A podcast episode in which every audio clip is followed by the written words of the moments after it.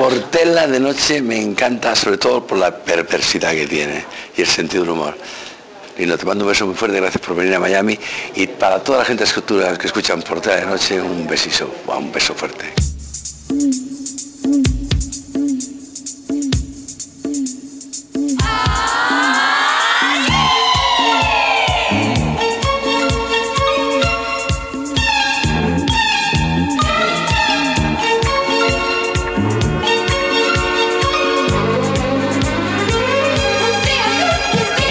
La vida es extraña y rara, señor Galindo. Un día estamos aquí, otro día estamos allí. Un día viene de invitado aquí a. tenemos invitado a, Evaristo, el punky de la Polla Record. El día siguiente tenemos invitado a, a Falete. Y hoy tenemos un tío guapo, guapo de verdad. Por fin, ¿eh? Por fin le aparece aquí un tío eh, guapo. hemos tenido más guapos, ¿eh? Es no tan guapos, no tan es guapos. Es un poco más guaperas que yo, el que les habla, Lino Portela, treintañero, soltero y bien dotado. Y un poquito más guapo también que Antonio Martínez con esos ojazos azules a los mandos de la nave de la Guardería Española. Y nos ha quedado un poco, está quedando un poco introducción gay. Y además al lado de la embajada rusa es peligroso. Claro, ¿eh? porque usted el, que, el que llega aquí, este sí que es guapo, este hombre, el que me llena de alegría. No, sé si guapo, pero tengo menos pelo que tú, eso sí. Eso sí, bueno, no, no, no estabas ahí. Pero guapo, guapo, el señor Galindo, que lo tengo aquí, el que me llena de alegría, el que me da tanto cariño, el que me alegra los días, el que me escucha las penas. ¿Cómo? Aquí lo tenemos, señor Galindo, mi siervo, mi amigo, mi esclavo. Fernando Galindo, un admirador, un amigo, un esclavo, un siervo. Más conocido aquí como Mauro Canut, que es su nombre verdadero ¿cómo está usted, Mauro? Pues ahora mismo nervioso por empezar a entrevistar a este super crack, estrella internacional, Playboy, no lo sé, pero vamos, pero... nuestro invitado de hoy es un tío que a mí me cae especialmente bien. Ahora verá, señor Galindo, acaba de hacer un disco, el séptimo de su discografía, ¿no? Noveno. Noveno, vamos, esa Wikipedia que funciona regular, ¿eh? Sí. El buzón de tu corazón se llama el disco y el primer single se llama igual, que es el que vamos a escuchar ahora mismo.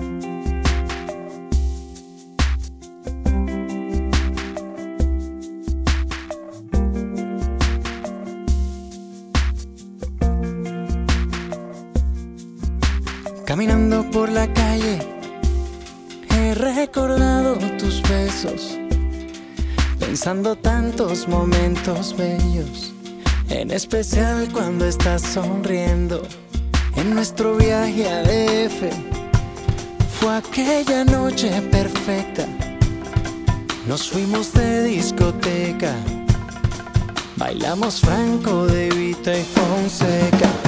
Recuerdo que ofrecí ese mes de octubre en Londres, mi apellido a tu nombre. Con besos, después ya nos fuimos y rompimos el hielo. Hoy amanecí con el deseo de enviarte flores y 26 cartas a tu nombre, escrita en tantos aviones. Te cuento que allí te resumí lo que son mis sentimientos por el correo te mi amor en el buzón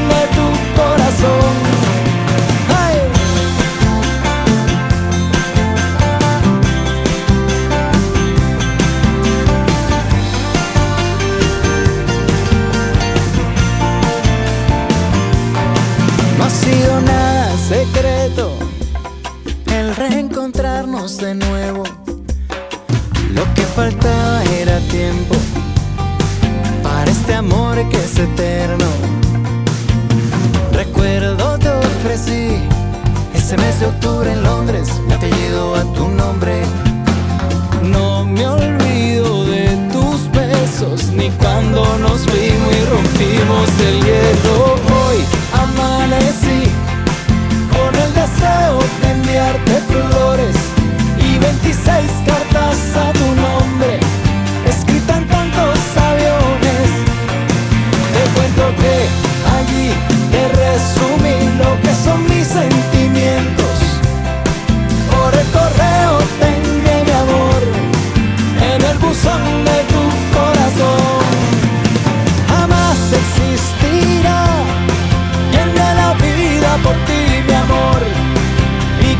viva como yo en el buzón de tu corazón.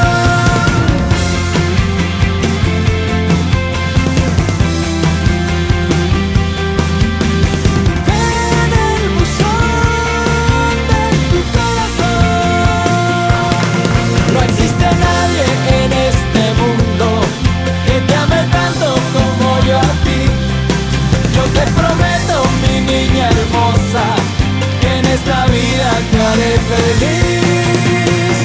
Hoy amanecí con el deseo de enviarte flores y 26 cartas a tu nombre, escritas en tantos aviones. Recuerda que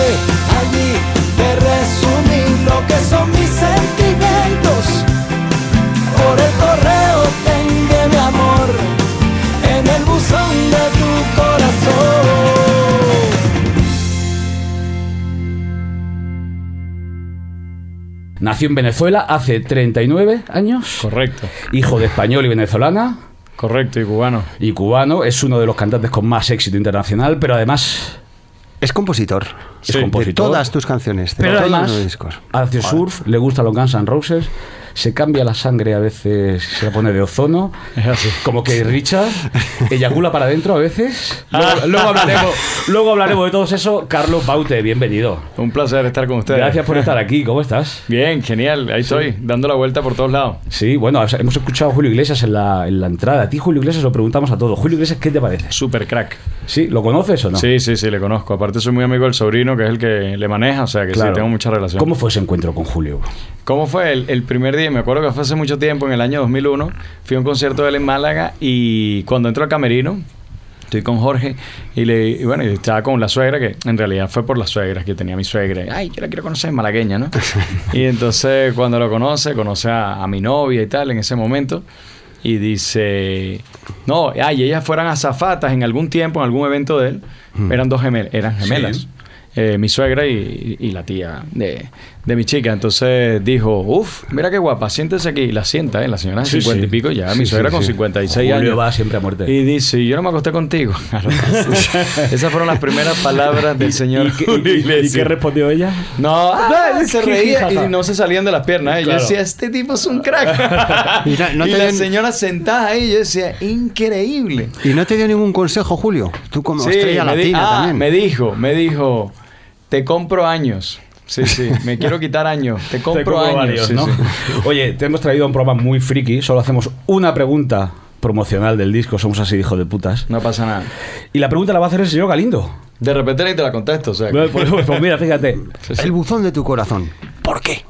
El buzón de tu corazón, porque es un buzón musical que yo tengo, que gracias a eso salvé este disco. Eh, tuve un virus en la computadora y... De y tanto mirar guarrerías. Fulminó. Nos pasa a todos, ¿eh? Eso pasa. y de bajar. Y de bajar. y de bajar guarrería. Y bueno, y nada, Tienes no- una no carpeta pude- ahí donde, donde... ¿Dónde está la guarrería? No, quiero decir... pues, ahora, ahora vamos a entrar de No, guarrería. tenía la, tenía la carpeta, pues lamentablemente llena de música, ideas y todo eso. Y, Ostras. y nada, lo perdí. Y fui a mil sitios, ¿eh? Y a dos sitios buenos, buenos, y que va. No Porque- se pudo recuperar. ¿Y cómo haces eso? Lo es- recuerdas luego, ¿no? ¿Qué haces? ¿Te grabas No, no, un no. MP3 No, no. cantando y eso, la Sí, melodía o qué? Sí, correcto. Creo que sé yo. Gracias a los teléfonos hoy día, imagínate. y me mandé todo, todo eso siempre, me- lo mandaba de ahí, de, de- del teléfono a la computadora y todo eso. O muchas veces trabajo directamente en la computadora, que me encanta. porque Tengo muchos programas de, de música. Entonces, pues nada, lo perdí. ¿Y lo recuperaste luego mentalmente, No, y luego, no, no, que va nada. Nada. Nada, absolutamente. Borrón y cuenta nada. No pasa nada. Vamos a seguir. Gracias a Dios. eh, siempre estoy haciendo música.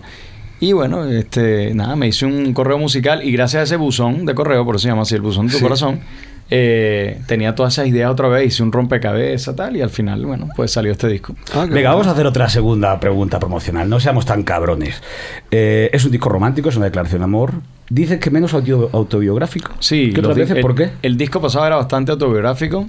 Este disco menos, son unas tres canciones, yo creo. Una que le dedico a mi madre, pero una canción bien, bien cañera, la más cañera del disco. O sea, que tiene que ser madres que le guste el rock and roll. ¿Cuál, cuál es? Eh, se llama eh, No hay nadie en este mundo como tú. Y nadie en este mundo como tú. ¿Y qué más? Y luego hay otra que es en el buzón de tu corazón, que es una historia real de mi chica y, y yo cuando estuvimos en el DF y varias cosas que sucedieron allí. ¿Y qué más? Y cuento una parte que, que fue una noche real, que estábamos en México. Eh, y me llama un amigo hace una semana antes, oye Carlos, que voy por allá, se llama Fonseca, él es cantautor igual que yo, colombiano, y me encanta su música, la de él y de Carlos Vives, soy fanático. Entonces, bueno, me dice, tengo un show, ¿te, te gustaría estar conmigo y tal? Le dice, bueno, no sé si cantar, pero voy seguro a bailar y a pasármela bien con mi mujer y tal. Voy para allá, fuimos un grupo, la pasamos increíble y luego al final se me calentaron los pies, me subí a la tarima, canté con él y luego nos fuimos de fiesta. Cuando nos fuimos de fiesta, eh, yo le dije a él, Fonseca, dedícale esta canción a mi mujer, que la va a ganar punto. Estaba en ese, en En esa etapa de, noviazgo. claro. Y entonces se la cantó, una canción que se llama Te mando flores, que me encanta. Y, y bueno, y, y estábamos bailando y eso lo cuenta la canción. Pero meto una mentira y digo que Franco Evita estaba con nosotros. Eso es falso. Franco Evita tiene un par de piernas izquierdas. sí, no baila. Es un gran compositor. Sí. Un hacedor de hits brutal y muchos años de carrera. Y, y bueno, me dice, mira, yo soy muy amigo de él. Entonces me dice, mira, tú estás nombrando a Vives, nombras a Fonseca, Juan Luis Guerra, no me dicen nada 440. ¿Y nunca. cuándo nombras a tu colega? En algún momento te sorprendo. Bueno, le sorprendo, le muestro la canción, y pero antes le había mostrado otra y me dice, pero a mí más me gusta la otra. Esta no me gusta tanto porque no me cambia, Claro. eres loco. O sea, al final se quejó. Oye, aquí nos gusta hablar de guarrerías, pero también, luego hablaremos de eso, nos gusta hablar del pasado. Vamos a tu infancia, viajamos un poco a tu infancia. Tú naces en Caracas Sí, y de una familia clase media, media baja, media Clase alta. media. ¿Tu padres que trabajaban? mi padre te- era comerciante. Tenía, tenía, bueno, empezó, empezó como maderero, bueno, maderero, ¿cómo se llama eso? Carpintero. Sí. Eh, Como San José. Sí, tal cual. Y, y luego se hizo socio de, de la fábrica donde trabajaba. Bueno, tenía acciones, un 10%. Y luego después de allí vendió sus acciones y se fue y, y montó un negocio con otro socio de cocinas empotradas. Ah, ya. Entonces tenía un par de tiendas de esas y ya empezaron a fabricar cocinas empotradas. Le fue bien. ¿Y tu madre trabajaba? Y mi madre, sí. Mi madre era, se conoció ahí con él, era costurera. Y Claro, tu está. padre es español, tu madre venezolana. Claro. Ahí hay una historia de amor seguro muy bonita. No, muy linda. Se conocieron en el trabajo. Mm. En esa época, imagínate tú, hace 50 y pico años. eh, Bueno, no, y se conocieron allí, se enamoraron. Y mi padre, fíjate lo, lo que son las cosas después, eh, tuvo un socio que le robó en el negocio y regresó después de no sé cuántos años a este a esta fábrica donde era donde él se había criado Claro. casi, ¿no? Y bueno, y luego quedó como él tenía un problema a la vista, mi padre murió. Y él tenía una un, problema a la vista muy gordo que era inoperable, era incurable y cada vez lo perdía más, ¿no? Entonces, bueno, pues estaba como encargado de la fábrica, era el tipo que, imagínate, lo conocen hace 50, era como el hijo del, Sí. del dueño y al final se quedó allí, y bueno, y allí, y allí quedó. ¿Y pero tu padre qué hacía en Venezuela? Mi padre... Nació en Tenerife, tu padre. Sí, nació en Tenerife, se fue a los 10 años, eh, bueno, por mi abuelo que era militar, Vale. lo destinaron a Galicia y luego después de, de toda la guerra y todo eso se fue a, a Venezuela. ¿Y hermanos tienes? ¿Hermanos, hermanas? Tengo una hermana, una hermana mayor que vive en California, en Oh, Silicon what is she Valley. doing? ¿Qué Silicon trabaja Valley, ella? ¿en qué Sí, trabaja en ella? ¿En Silicon Silicon Valley. Valley, ahí en Google Su, o algo así o qué? su ex esposo. El ex esposo sí trabaja en robótica, ingeniería robótica. Está- Ahí le llevaste el buzón de tu corazón, ¿no? Bueno, algo- sí, yo tengo mucho del- de, de la parte digital. Y ahí, ahí trabajan, en esa ciudad trabajan 250 mil personas Sí, sí. solo en el mundo de, de Sí, sí, digital, claro. en Google, HP, Apple, todo eso. ¿Y qué, qué, qué ¿Qué, música? qué, qué música oías tú de pequeño en tu casa? Tu padre supongo que te pondría... un- Bueno, siendo de Tenerife, acuerdo que mucha de, salsa, de los primeros, de los primeros discos que yo compré fue el de Michael Jackson. Ujú. Me acuerdo, claro, Thriller. Y luego escuchaba Guns N' Roses, escuchaba U2, escuchaba ACDC. Era, era rockerito, ¿eh? De eso vamos a hablar, porque tú llegaste a ser heavy metal. Kiss. Fuiste, Eh, fuiste. No fui heavy metal, era más bien rock and roll. Bon Jovi, por ejemplo, hicimos Te- te- canciones. te pareces. Hicimos Lay your hands on me, lay your hands on me, lay your hands on me.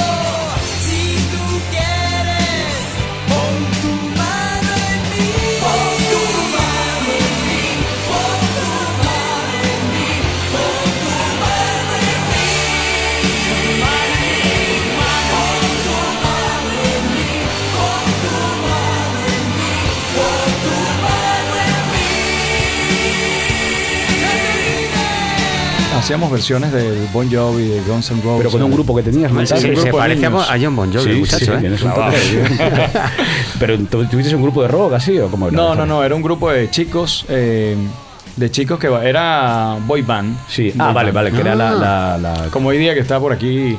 Aurin, Aurin. Aurin, que Aurin. queremos, queremos que Sí, venga. sí. Y póster de Guns N' Roses y de... y de- No, no llegué a ¿Dónde tener nunca póster? Ni no. siquiera melena, ni No, en siquiera el, tenías en, el- greña. en- en los, en el cuaderno sí tenía alguna pegatina, qué sé yo, de coches, de moto. ¿De Samantha Fox no había ninguna? Eh, ¿De no. Sabrina tampoco? No, no, no. ¿Algún Pero lo he dicho, no tenía- ni siquiera tenías greñas de heavy así, pelo Sí, sí, largo. tenía el pelo- y- siete años duré con el pelo largo. Sí, ¿Y, sí. qué, y qué tal estudiantes en el colegio?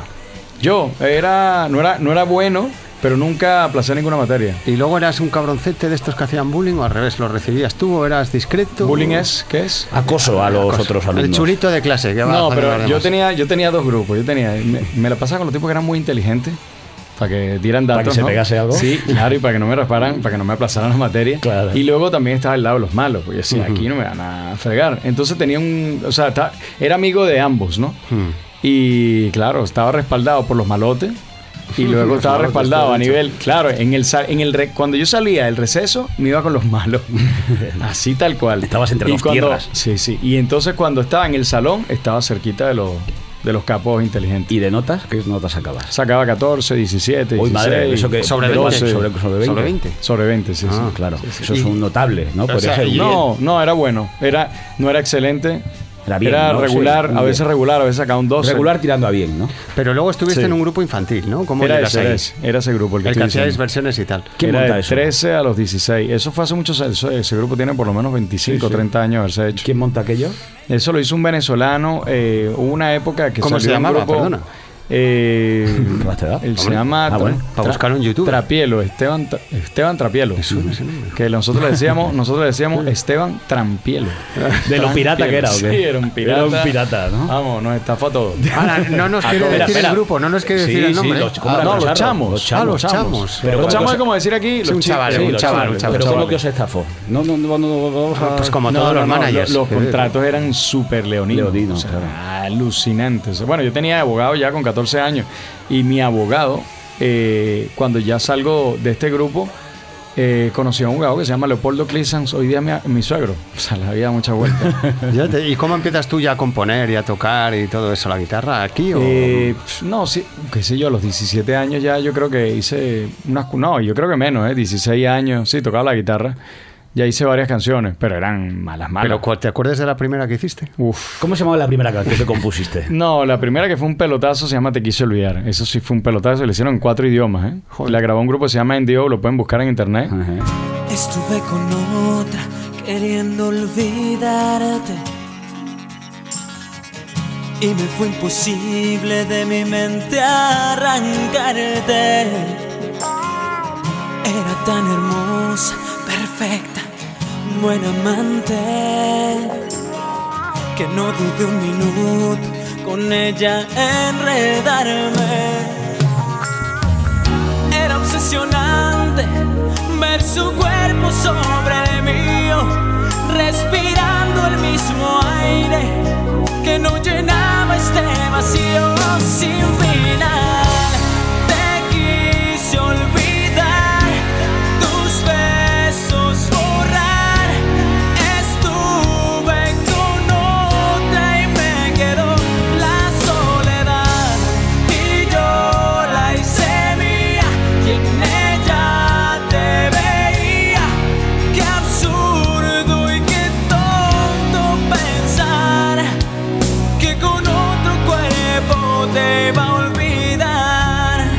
lamentablemente yo no hice ese- no, lo can- no canté ese hit. ¿no? Bueno, ya, después tú- lo, ya después lo canté yo. Pero sí, lo moneticé, lo moneticé. Ah. Sí, gracias a eso firmé un contrato increíble como compositor. Y O sea, con- luego con, el eh, publishing. es cuando sacas tu primer disco importante que se llama Yo nací para quererte, ¿no? Correcto. En el 98. Ese es el, ese es el, el tercer disco de mi carrera.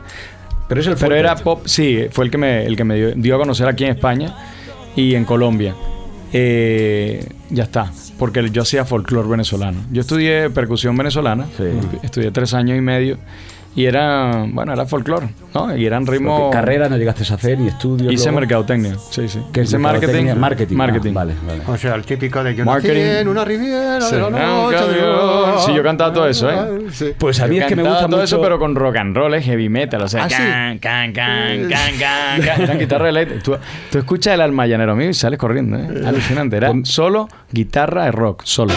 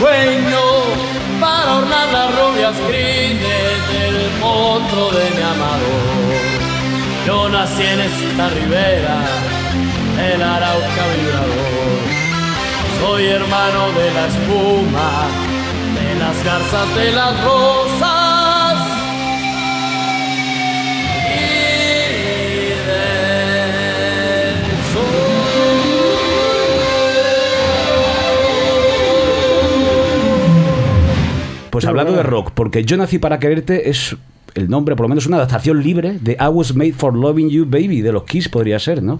¿Tú crees? Hombre, I was made for loving you, Sí, baby. yo fui hecho Yo para nací para quererte, quererte. Ah, pues hablo, ¿sabes qué? Yo no sé para quererte, se la dediqué a Venezuela. Es una, una canción donde yo digo que Venezuela es una mujer. Entonces la trato, es más, dice... Yo nací para quererte, yo nací para adorarte, yo nací para servirte. A tu amor yo voy atado, de ti estoy enamorado, seré tuyo eternamente. Eh, no, ya no me acuerdo cómo era la canción, pero, pero, bravo. pero, pero hablo como si fuese una mujer. O sea, la gente no pilla hasta que ya después dice Claro. algo de Venezuela y yo digo que es la tierra donde me gustaría Venezuela es una mujer Miss Universo, además, ¿no? Como es, Una pedazo de mujer, ¿no? Sí, un- salen es un- Miss Universos, ¿no? Es un mujerón. Es un mujerón que está mal llevada, muy mal llevada, porque es una, un país que si no tuviéramos el petróleo, que yo creo que es el, el- el enemigo absoluto de nuestra tierra, porque imagínate, con 2.300.000 barriles diarios que produce Venezuela, que antes producía 3 millones y medio. Ahora va mal, ahora va con 2.300.000, pero igual imagínate lo que entra en, en dinero, ¿no? No hay nada que hacer. O sea, tú dices, mira, aquí le entra dinero a Venezuela como lo Pues al alguien, lo gobierno. robará, alguien lo robará, está claro. Por supuesto. Y a ti te crean problemas ese tipo de opiniones a veces políticas, ¿no? Te meten en follones, incluso los periodistas te, te pican para que hablen mal bien del chavismo. No, yo hablo. Yo hablo y ya yo di mi posición en el Twitter. Dije que estaba a favor de la oposición. De Capriles, ¿no? eh, de Capriles. Capriles y bueno, pues es el único cambio que hay, ¿no? Es lo único que hay, porque no hay más nada. Y luego, pues pienso que, que, que sí merecemos el cambio en Venezuela, totalmente. O sea, ne- necesita. Un país, yo creo que más de dos años de gobierno ya empiezan los vicios. Sí, sí. Y ¿Sí o dos no? meses, y dos Sí, meses, no sí, dos sí. años, dos Pues meses. Bueno, pero como ocho años que ya, ya agarraste carrerilla, Sí. ya entiendes todo y ahí empiezan los vicios y ya no, ya después de ahí no es crear, ya pasan otras cosas. Claro, claro. Oye, cosas como pasaron hace tiempo con Colgado en tus manos. Quizá no fue coincidencia encontrarme contigo. Tal vez esto lo hizo el destino. Quiero dormirme de nuevo en tu pecho.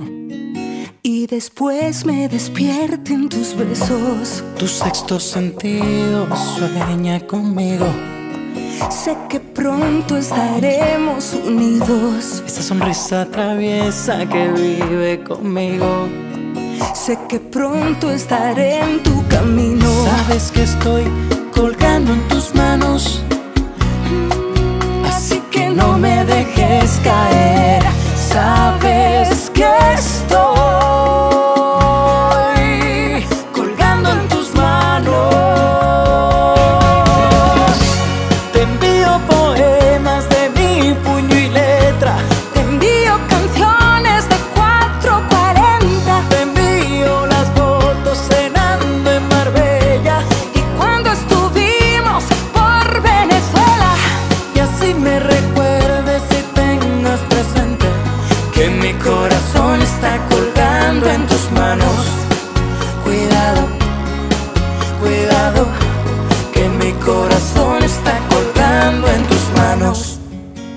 canción que más dinero te ha dado dinero? O sea, la canción que más dinero te ha dado. Ese te quise olvidar, sí. Sí. Te quise olvidar también. Te quise olvidar fue un, eh, por lo que te dije, o sea, fue, estuvo número uno en los billboards, fue alucinante. En Pero Estados con- Unidos fue Con importante. Colgado en tus manos se hicieron hasta estudios de por qué esa canción gustaba tanto. ¿no? Hasta los rockeros, sí, sí. Hicieron ahí Había rockeros cierta- que, que decían, tío, al final me mola la canción. Claro. Sí, pero la gente. Sí, fue raro. Mucha gente no entendía que cuando decías canciones de 440, yo era como, Sí. no, 440 es un grupo, ¿no? Claro, Sí, era por eso. sí. ¿no? ¿Cuánto? Era 440, por- ¿qué canciones más largas haces? Bueno, primero la afinación, es la afinación del la. eh, Es la afinación de, de- del la. Y Sí. luego eh, Juan Luis Guerra, es que él empezó con una banda que se llama Sí. Juan Luis Guerra y su 440. 440, claro. En realidad eran las Ah. canciones de 440. Pero de, no de Juan Luis Guerra, Del grupo. sino- ah, del grupo, Sí. claro. ¿Y con Marta Sánchez qué tal acabaste? Bien, genial. Sí, sí, sí, genial. Somos amigos. muy linda, muy linda, muy linda amiga. Oye, y te, te dio tanta pasta aquello que de- tú de alquiler no vives, ¿no? ¿Dónde vives? Estoy alquilado, ¿eh? en Madrid estoy alquilado. ¿En sí, Madrid sí. de alquiler? Sí, sí. Pero- Sí, porque yo me separé, de mi- tuve nueve años de, eh, de pareja y luego pues me casé y dijimos, mira, no sabía si estar entre aquí y Miami y como ahorita están pasando las cosas que están eh, ocurriendo aquí en España, que me encanta vivir en España, estamos viviendo en España, no sé si al final me, me vuelva a O sea, tú Miami. estás- o sea, yo, estuve, en Madrid. yo estuve en Miami un tiempo, estuve un par de años, estuve en el, en el 99, luego hace dos años estuve un año también y tenía casa allí, pero la vendí. Per- Perdona, ¿y la casa que la tenías en Key Biscayne o en No, no, no, en Brickell. Ah, joder, Brickell lo, lo- lo más moderno de Miami. Sí, sí. No, el edificio era acojonante. de Philip Starr, que soy fanático de ese arquitecto. Pero la, la- vine a vender y dije, me compro algo en España. Uf, Dios mío. Pues cuando yo la vendí fue el peor momento. Perdí, perdí dinero y ahora vale casi el doble la casa. Yo dije, no me lo puedo hacer. Al final me tengo que dedicar a la música y ya está. No, no. Lo de... Pero ahora estás viviendo de alquiler, entonces. Sí, entonces estoy, al, no, estoy alquilado en, en- aquí en Madrid. Ah, vale, vale. Muy y bien. aquí y en Miami. ¿Y qué es lo primero que haces cuando te levantas por las mañanas? Lo primero, bueno, depende. Cuando estoy de promoción es terrible porque a veces duermo muy poco, ¿no? Eh, ayer, antes de ayer estábamos en, en Barcelona, nos acostamos a, la- a las 2, una y media, mientras terminamos de cenar. Una y media, eh, a las 5 de la mañana salimos a Tenerife, o sea, teníamos que levantarnos para las 5 y 40 estar en el aeropuerto. Ahora estoy aquí, venía de Argentina también. Luego, después de esta gira que tengo por acá, por España. Pero te son- levantas y ¿qué haces primero? ¿Una pajilla? Ah, lo primero que ¿Una hago. pajilla o, o- o qué hacemos al principio? cansancio. no, es ahora, ¿no? Mejor por la tarde. Me Tú bajo- eres- tú me eres más de bajo tarde bien, noche. no. Eres más de tarde noche. No, pero cuando no estás de promoción, o que estás un día normal, que no estás de gira, Me promoción, levanto con tranquilidad. ¿A qué hora, ¿A qué por hora? ejemplo? Eh, depende, puede ser las 10 de la mañana, 9 de la mañana, como a veces me pasa que tengo jet lag y estoy a las 6 de la mañana despierto. Eso me puede ocurrir, es que es una locura. O sea, yo, yo no soy de los que duerme, necesita dormir 9, 10 horas. Para nada, a veces duermo 5 o 6 horas, estoy bien. Porque eres muy nocturno, luego sales de copas Me mucho. acuesto, ¿o no? no, no, no soy, no es que salgo de copa, pero me acuesto a las 2 y media. No, no, no me, no me preguntes por qué, pero siempre me acuesto tarde. Todos los días, ¿no? Sí. ¿Y qué haces? con, la, con guitarrita, Leyendo. No, ¿qué la haces? guitarrita la uso cuando estoy, cuando me dedico a componer. Yo soy como dice el maestro Picasso, a mí que las musas me pillen trabajando. Trabajando. Esa tontería que te llegan musas. nada. O sea, pues sí me han llegado ideas, o de repente estoy leyendo algo y digo, oye, qué chulo esto, y sí me mando esa idea inmediatamente a ese buzón que conté, que es un buzón musical, y la mando. Digo, esto se me va a olvidar seguro. Claro. Sí, sí. Porque esa cosa la, la piensas una sola vez y no vuelve otra vez a tu cabeza. Después dice, ¿qué era lo que había pensado?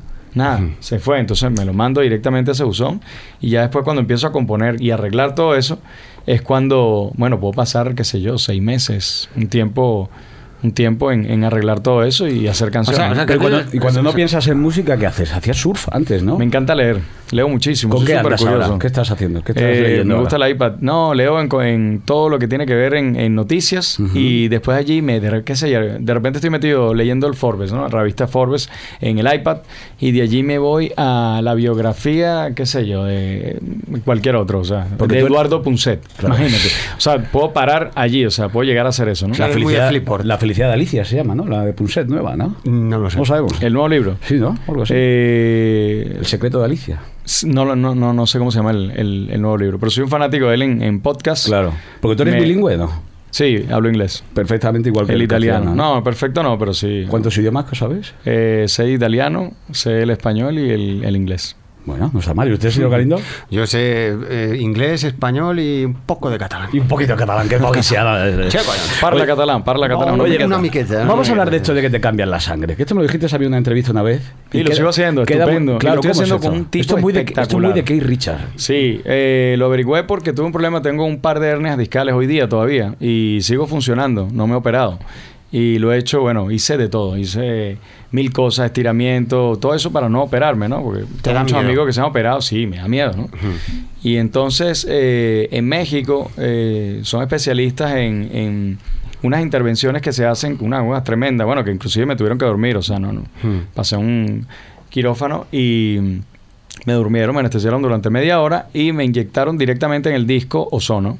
Ah. Eh, alucinante, alucinante. O sea, eso me sentó En la, en increíble. la columna vertebral te inyectaron Justo, no, justo en, la, en donde están las hernias Sí, discales. que se- que se- porque claro. ellas como... Eso es como un chicle que se sale Sí, que se... que se desparrama se desplaza. y entonces ellos cuando meten el ozono eso te lo contrae como si fuera. Hostia. Es alucinante, ¿no? O sea, no es que es inmediato, pero si te pinchan bien, entonces por eso tienes que estar dormido completamente. Pero sangre ¿Y mezclada. cada cuánto te pinchas? Esto es No, como no, eso lo hice una sola vez, lo hice Ah. una sola vez y ya está, me dijeron, mira, si te vuelve a pasar eso, lo hace- se lo hacen a los futbolistas, Sí, ¿eh? a, los deportistas de élite. Mm. Y bueno, y me vino genial, yo dije, mira, estoy bien, estoy bien. Y al final, pues me dice, esto hoy día se inyecta directamente la sangre. Y yo le digo, ¿para qué es eso? Entonces empecé a averiguar, obviamente antes de hacérmelo empecé a averiguar, me enteré que los alemanes, en la época de la, de, de la guerra, pues no tenían alcohol ni agua oxigenada y echaban directamente ozono a las heridas y era la gente que más rápido Y se curaba. cicatrizaba ahí, bien, Cicatrizaba inmediatamente. Entonces, a partir de ahí empezaron a hacer averiguaciones.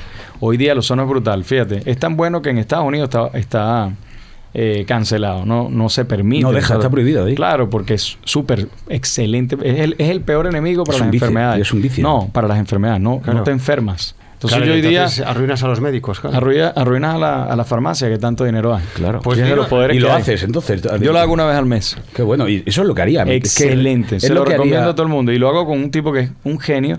Lleva como siete libros, es- tiene no sé cuántos títulos, de verdad, tiene como 50 títulos. Alucinante que yo digo, este hombre sabe de todo, se llama el doctor Sidón. Hombre, el doctor Pérez Cidón. Es lo por máximo. favor. Bueno, el con él. Sí. Hombre, es por ello es un- una eminencia. Amigo una suyo. eminencia. Amigo una suyo es un eminencia. Amigo, no, mi- yo llevo ahí a mi hija y desde entonces no se ha vuelto a poner No, no, enferma. no. Ese tipo Qué es increíble. Bueno, y es con el. Y, y lo que te pones es un Me, fija- 0.005 de. me fijaré si está tu foto en la, en la sala de espera porque tiene bastante. Tiene a Juanito Navarro, Raúl Sender, Alaska, etcétera. Espérate. Sidón, eh, pero no sé si es el mismo. Espérate. Pérez Cidón. Pérez Sidón. Ahí, sí, en Moncloa, que siempre sí. No, no, no, no. Ah, bueno, cerca, cerca, Por la cerca. Plaza Cristóbal. Bueno, y después de estos momentos, después de estos momentos de saber vivir. de- No, no, pero- sí, sí. Y momentos de saber vivir. Portela es mucho que, que las hernias discales las causa el follar de pie. No sé la No, yo creo que follar de pie es, es la lo- pubalgia. eso no es malo, eso no es que- malo. Eso que dicen los futbolistas. Bueno, primero tienes que tener- pubalgia. Sí, ¿Cómo sí? Cuando los futbolistas dicen que tienen pubalgia, se dice que es de follar de pie. Pubalgia es Pubalgia en la zona En la del pelvis. punta pelvis. zona del pubis. del pubis. Porque tú eres de follar de pie o sentado. Ya lo he hecho, claro, siempre se hace. de pie, ¿no? Cuando estás muy cachondo, eh, ya no hayas cómo ponerte, ¿no? Pues después de esos momentos de saber vivir, vamos a entrar un poco en materia, porque a mí una de las canciones favoritas de Carlos Baute también se llama ¿Quién te quiere como yo? Que a mí me gusta mucho la letra. ¿Quién te llena de alegría como yo? ¿Quién te, ¿Quién lleva el desayuno a la. ¿Quién te lleva el desayuno a la cama y te hace sentir una dama? ¿Qué te parece Tú no eso? sabes, tú no sabes la cantidad de, de líos que yo he tenido con hombres en la calle que me ha dicho, tío, ahora le tengo que estar llevando el desayuno a la cama por Claro. tu culpa. Y parece una mentira, pero es verdad, yo lo he hecho con mi chica. ¿Tú has oído, tú conoces la serie La que se avecina? Es una serie muy conocida aquí en España, de mucho éxito. La Y he hay- escuchado, pero no, no y la he hay visto. un personaje que se llama Amador, que es un gañán de, de tomo y lomo encantador, que canta, que hizo una pequeña versión de, de ¿Quién te quiere como yo? Vamos a escucharla. ¿Quién te llena de salami? Mm, amador. ¿Quién te llena de salami? Mm, amador. ¿Quién, quién, Te llena de salami, quién te, te puedes imaginar lo quién que es te un llena salami, de ¿no? salami? Te puedes imaginar. Está ¿no? lindo, ¿eh? Está lindo, Soy- salami. Salami ya sé lo que es, ¿no? Sí, sí. Bueno, yo tenía otra versión. ¿Cuál, Es cuál? más, Sí, ¿quién te chupa hombre. la teta? No. ¿Quién te chupa las tetas? Que no te Sí, atreviste claro, ¿quién te-. Claro, lo que O pasa quién es te que- llena no. de- Sí, sí, ¿quién te- bueno, eso es de alegría. En realidad, pie, en ¿sabes? realidad, claro, ¿quién te llena de alegría? Claro, lo estoy claro. diciendo. O sea, parece que, Es- parece que fuera. Dicen, muy cream pie qué, también Qué eso, ¿eh? romántico. Qué romántico. Pero estoy diciendo muchas Claro, cosas hombre, que la gente no sabe. Es que la gente cree que el semen es eh, nada, pero eso es amor, tío. ¿Quién te llena de alegría? Mm, como yo. ¿Quién te besa y quién te mima? Solo yo. ¿Quién te da tanto cariño? Mm, como yo. ¿Quién te da lo que tú pides? Solo yo. Te juro amor. Yo por ti Seguro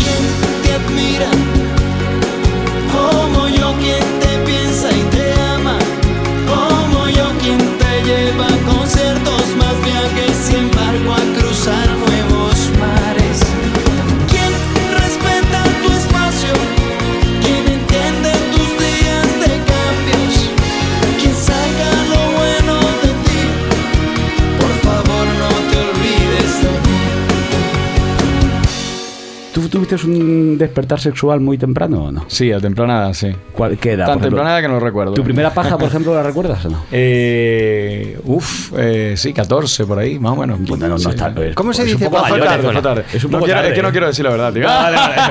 que fueron con 8, ¿no? Con Sí, 8. no, no, no. No, no, no, no. Si supieras que fue tarde. No, sí fue tarde. eh. Yo creo que fue a los 14 años. Mm. Sí, estaba más pendiente del, del, del deporte. Oye, ¿y cómo se dice paja en venezolano? Igual. Igual, no se dice puñeta Igual. ni nada de esto. Sí, y, Ah, y te es preguntan directa- y di- Este es directamente, y directamente te dice, ¿qué te la pasas haciendo? Oye, ¿quién te robó tu primer beso? ¿Quién, quién fue la afortunada? ¿Tu Eh, primer una- beso con lengua, te acuerdas? no, con lengua no. A los 8 años sí le di un besito a una niña. Sí, sí. Eso, fue, eso lo recuerdo perfectamente. Pero con lengua ya fue, qué sé yo, más adulto. sí. ¿Cómo fue aquello? ¿Te Con los chamos, claro, con los chamos. Sí. Haciendo gira por ahí. ¿Y tocaste pecho ese día o no? ¿El mismo día ya te- tocaste pecho no? Eh, a ver.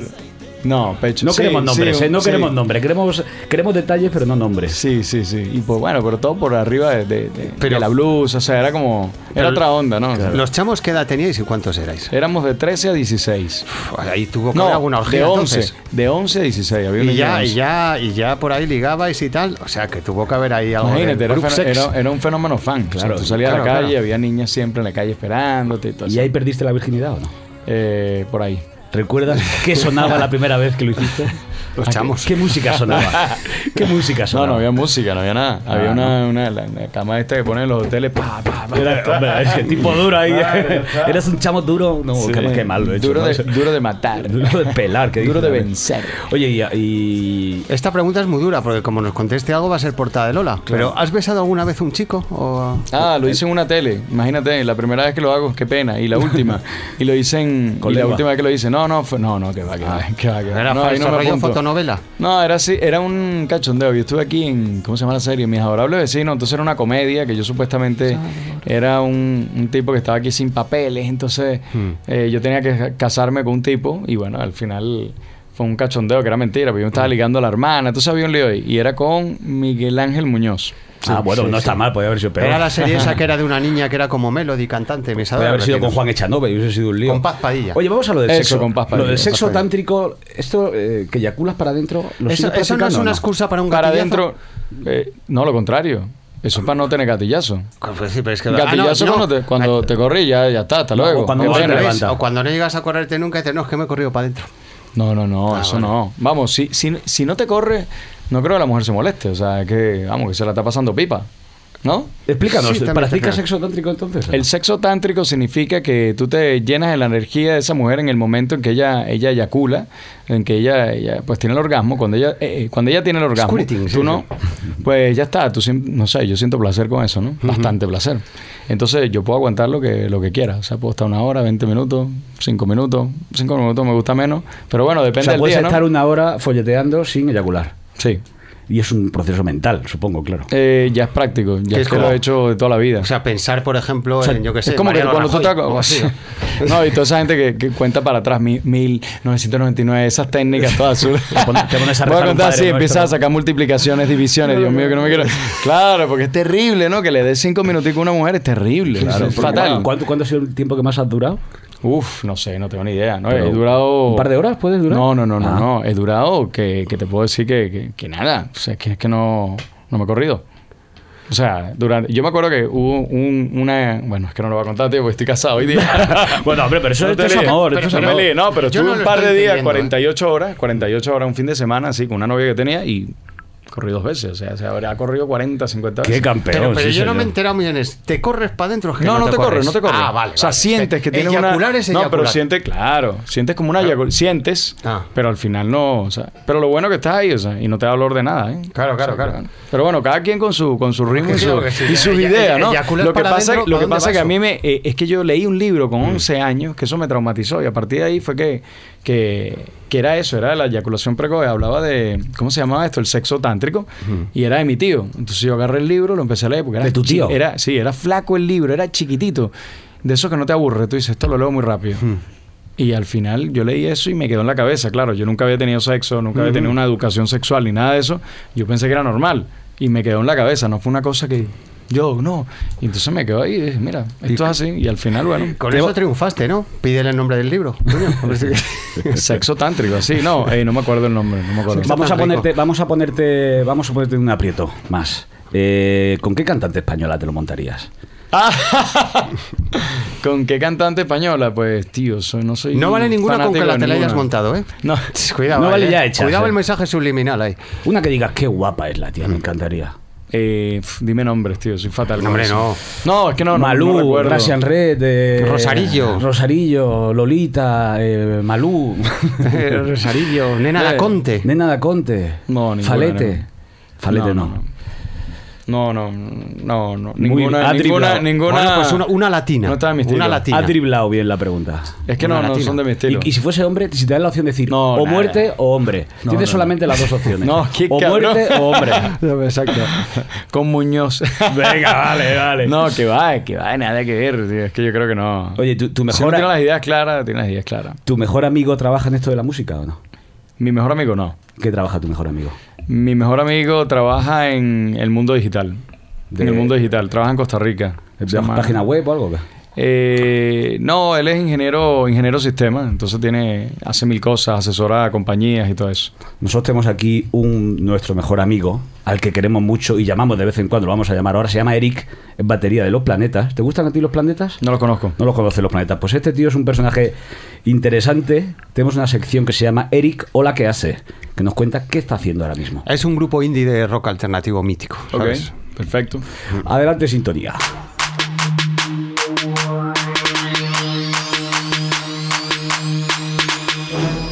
Hace? Hola, ¿qué hace? Hola, ¿qué hace? Contame lo que hace. Hola, ¿qué hace? Hola, ¿qué hace? Eric, hola, ¿qué hace? Pues nada, estoy en Granada. ¿Qué tiene delante? Qué Pues bonito tengo apareado. delante un parque infantil y con una mano columpiaba a mi hija y ahora he dejado a la hija sola. Oye, no, no queremos crear. No fastidies, eh. Oye, Hombre. No, no, no, no, no, está acostumbrada, está acostumbrada. La tiene Aunque a mí vigilada, se ¿no? me murieron todos los Tamagotchi, espero que, que en esta ocasión... ¿Y qué vas a hacer? lo contrario. ¿Qué vas a hacer esta tarde? ¿Tienes algún plan? Bueno, esta tarde eh, voy a componer canciones, llevo toda la mañana componiendo canciones. ¿Pero tú compones? Hoy sí. Ah. ¿Vas a ser cantautor o para quién compones? ¿Tienes No, un compongo proyecto? para, para grandes artistas y, y compongo solo éxitos. ¿Alguno que podamos avanzar? Bueno, yo, me habéis dicho el, el, el- el pedazo de artista que tenéis hoy con vosotros. Claro, eso te queremos presentar a Carlos Baute. Carlos. Hola, Car- Carlos, ¿cómo estás? Hola Eric, ¿cómo estás? Un abrazo para ti y para tu hija. Muchas gracias. Yo le daré un abrazo a mi hija de, de tu parte. Ok.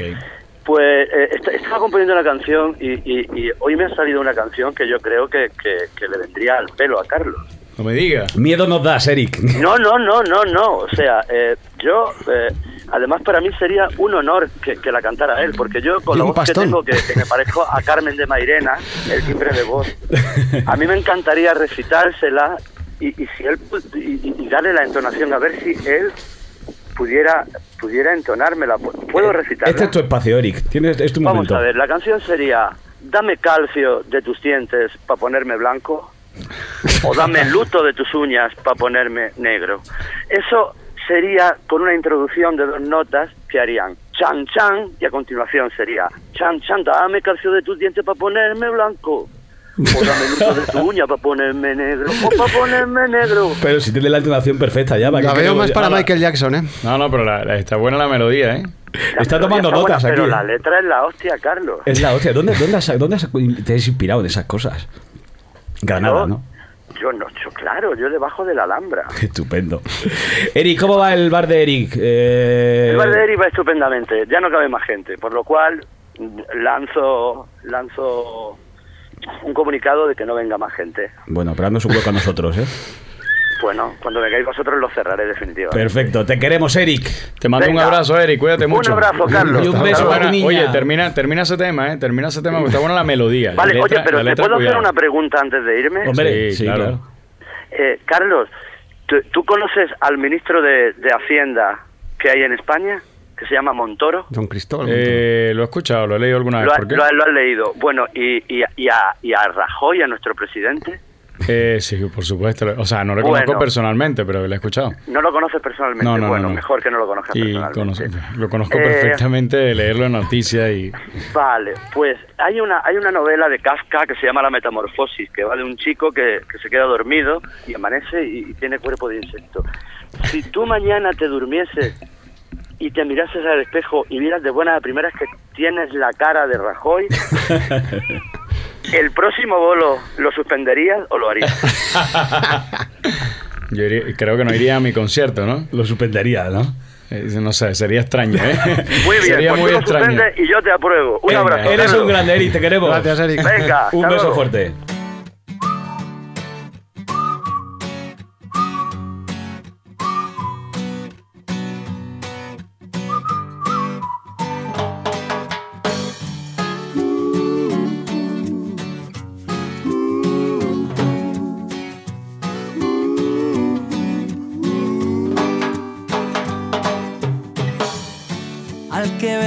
Diferente, al que piensa algo distinto, al que juzgas duramente y no se lo dices de frente, no mereces ser tu amigo. Arrastamambelande. Hoy culpaste a tu pie izquierdo.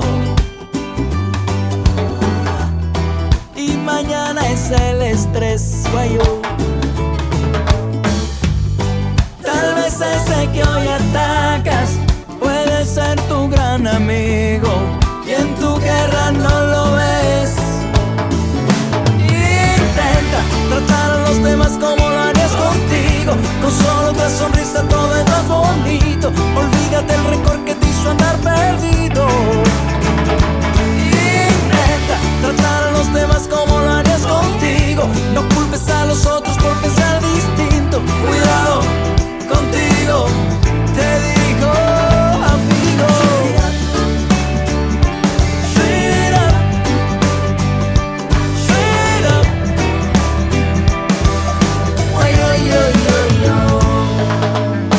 Lo que pasa es que te digo una cosa, que es difícil ser presidente de un país, ¿eh? Todos estamos ahí para, Para darle hostia. para darle hostia por Es todos lados, pero es muy complicado. Muy Oye, complicado. ¿nos da tiempo, nos da tiempo a hacer Más complicado es ir a la mina. y más ¿Sabes qué es lo que complicado, hay muchas, sí. bueno, no, no, pero administrar un país, cuidado, eh. Cuidado. y más complicado es responder al cuestionario de la guarrería. Adelante, señor Galindo. Carlos, ¿crees en Dios? Eh, sí. ¿Y en las llamas del Averno? en el infierno. Eh, ¿En las llamas de él? Averno, del infierno. Del Averno, sí, pues también. ¿Pero eres religioso o no? No. No, o sea, normal, creo en Dios, creo que hay algo más allí, pero ya está. Pero no ves, no lo ves como un señor con barbas y eso, no, no tienes una imagen Bueno, ni una imagen que se dice... ¿Porque hiciste la comunión? Bueno. Una imagen. Hice la comunión, fui monaguillo, estudié en un colegio de curas. Mi madre va a la iglesia todos los domingos, mi abuela ¿Qué fue tal- durante qué tal 90 tu años. época o sea, de monaguillo? pero, pero yo. ¿Y tu época de monaguillo qué tal? Bien, bien, bien. Sí, canté en ¿Tienes- el coro de la iglesia y todo lo ¿Hay fotos tuyas vestido de monaguillo? Eh, sí, seguro. Sí, sí, sí. Es más, estuve hace poco en la boda de un colega que me dijo, oye, puedes hacerte monaguillo. ¿Hiciste o qué? Sí, sí, sí. Qué bueno. Oye, eh, Le ¿alguna di vez, las hostias a todo el mundo. Ah, hablando de hostias, ¿alguna vez te has peleado a hostias con alguien? Eh, sí, claro. ¿Qué ¿Y la última vez? ¿Qué pasó? No, pero de pequeño. Todo eso fue de pequeño, muchas veces. En el, yo creo que en el barrio donde yo vivía me tenía mucha envidia porque, bueno, porque eran los chamos. Porque era guapo, tío. Y, nada, Y las rubio. niñas estaban allí, rubitos, había un Claro. poco rubitos allí. Yo era como. Qué me veían como el españolito. Y bueno, entonces sí, fue terrible. La pasé muy Qué mal. peligro ser monaguillo así también, ¿eh? Cuidado. Pero bueno, por, por eso. Ajá. Qué, qué- qué- qué peligroso ser monaguillo Ser tan guapo. monaguillo, rubito, Pero- pequeño, tal. Oye, ¿te gusta el porno? Claro. ¿Tienes alguna categoría favorita? Es decir, mira qué bien está ordenado X Hamster, ¿eh? Con su Sí, sí, sí. BBW, amateur, eh, Asiática, Asia- no sé es que todo- cuántos. es que- Una que le vamos, gusta mucho al señor Galindo, que es ¿Cuál es? cacón. No, no, o sea, el otro Qué día me cornudo. enteré, que me enteré. No, la, la buena página es YouPorn. YouPorn, eres, puedes eres- ver, claro. eres de YouPorn, ¿no? Eh. ¿Y alguna categoría en concreto Es así que decir, pones? YouPorn y ¿qué buscas? Oye, lo que te dé YouPorn. Eh, no, Me vale. de ya eso me lo, me lo reservo. Nosotros somos muy amateur, nos gusta mucho. Oye, ¿ya has, eh, has visto algún ovni alguna vez? ¿Has tenido alguna Eh, experiencia sí. paranormal? Bueno, entonces. Alucinante, un par de veces. ¿Dos veces? par. Sí, sí. Bueno, no, un par no. ¿Cómo? Un par en el momento. Sí. Adelante con la leyenda. ¿Verdad? Increíble. ¿Leyenda? ¿Qué pasó? Increíble, ¿eh? ¿Qué pasó? Mira que no soy fanático de nada, de nada. Ya viste que te diste cuenta que no. Es más, estuve con eh, una época con amigos que estaban en la onda de, Chris, de Krishna, Hare Hare, todo Sí. eso. Este, ¿qué más? Eh, hice meditación trascendental, estuve en el yoga, eh, estuve en el, espiriti- en el espiritismo, o sea, he hecho de todo desde pequeñito, ¿no? Indagando, viendo cosas y bueno, me he enterado muchas cosas. Pero Lo que hay que hacer es que trabajar. Y el Omni, estoy con un amigo. Lo que hay que Más hacer es trabajar, muy bien. con mi ma- sí, Muy sí. bien apostillado, Ya está, hay que trabajar. ya Hay que está. trabajar Buscarse todas la bichuela Claro. afuera y ya está. Es que, que te venga a la casa. No, no, El destino, tal, mira, muchas cosas, ¿no? Y, y estoy con, con mi colega y su mamá cenando en su casa, con este mejor amigo casualmente, se llama Jonathan Santomoro, que vi- vive hoy día en Costa Rica, y eso fue en Venezuela en su casa. Él vive enfrente eh, de un morro, una, una montaña enorme que está en Venezuela, en Caracas, Sí. que le llaman el pulmón de Caracas, un, un cerro espectacular, le llaman el Cerro del Ávila. Y entonces pues estamos allí, eh, qué sé yo, estábamos comiendo y, y estaba la tele y, y la terraza y de repente ¿eso qué es? ¿no? Y veo como, no sé si era un helicóptero, yo no sabía qué era. Y veo una luz muy extraña, ¿no? Y veo que digo, ver, o sea, a ver, eran como, eran como tres luces, ¿no? Y cosa tan rara esa. Y le digo, no, es que ahí suele haber, me dice la mamá, suele haber muchos... eh, Apariciones, Sí, sí, que- no, este, ¿cómo se llama? No, La ave- CIA. ave- vola- eh, ¿Cómo se llama? Este, cuestiones voladores, objeto... Ovnis, sí, ovnis, ovnis, ovnis, sí. sí. Y entonces yo digo, sí. Y de repente me quedo viendo. No, no, te estaba flipando. ¿eh? Y dije, no, a ver. En las seis de la tarde y yo veía la cosa así, no, pues seis y media. Ya Pero se eran estaba luces noche. solamente, eran solamente luces. No, eran tres luces. Pero el movimiento era muy extraño. Pues si tú ves que un helicóptero o un avión, Claro, se va el regular, de avión, forma regular se ve normal, ¿no? Entonces está así y de repente se mueve así, fu, fu. O sea, en, en una forma muy rara. O sea, diagonal y luego hacia arriba.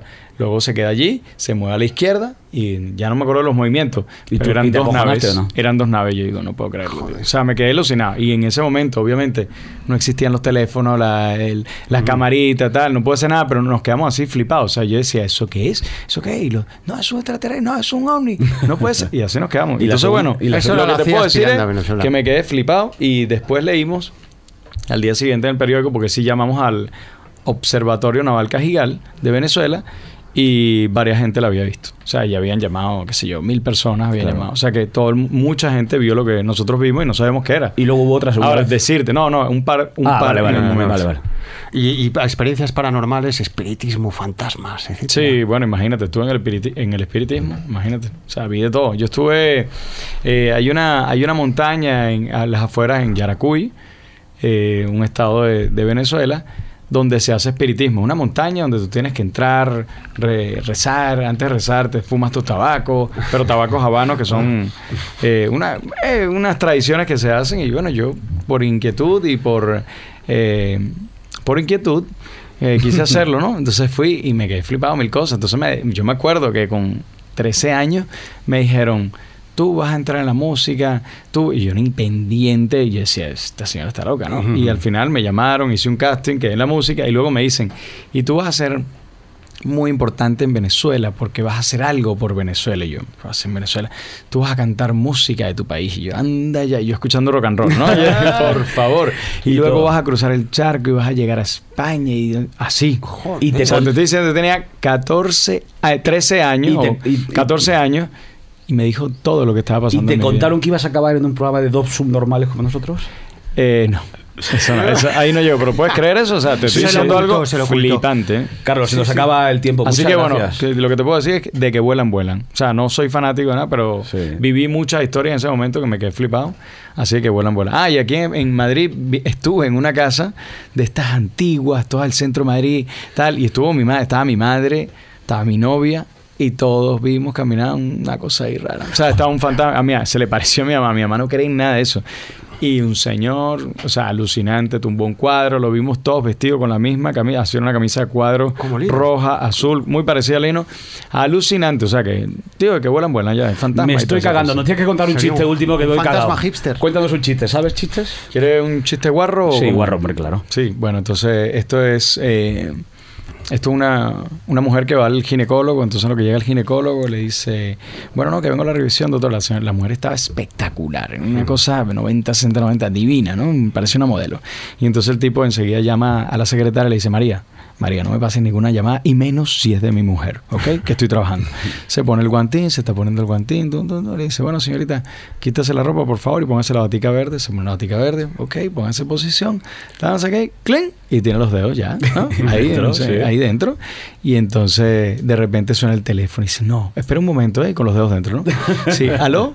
Le dice, María, María, te dije que no me pasara ninguna llamada. Hola, mi amor. Bueno, estoy trabajando, ¿qué pasó?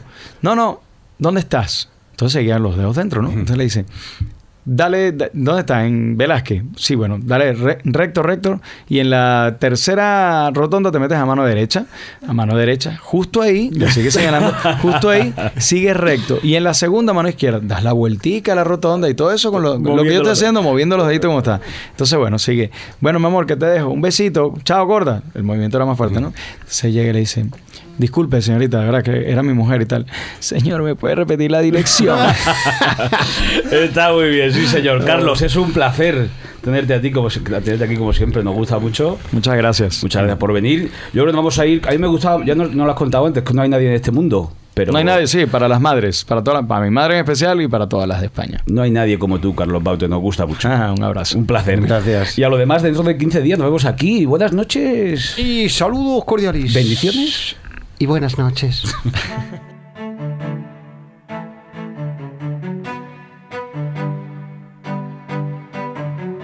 nadie en este mundo comparable como tú. No existe nadie.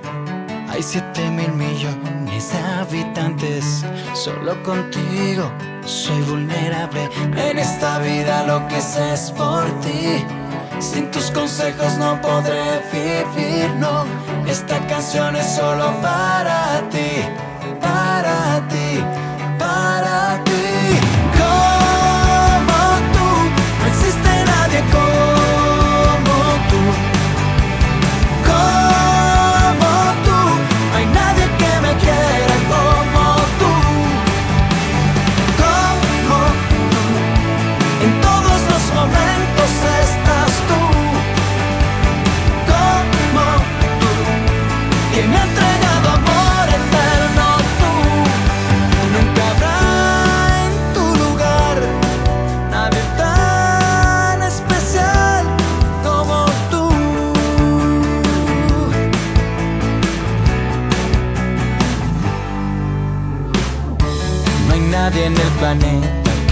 iguale. Para mí eres muy grande. Hay muchas falsedades y disfraces. Solo tú dices verdades. En esta vida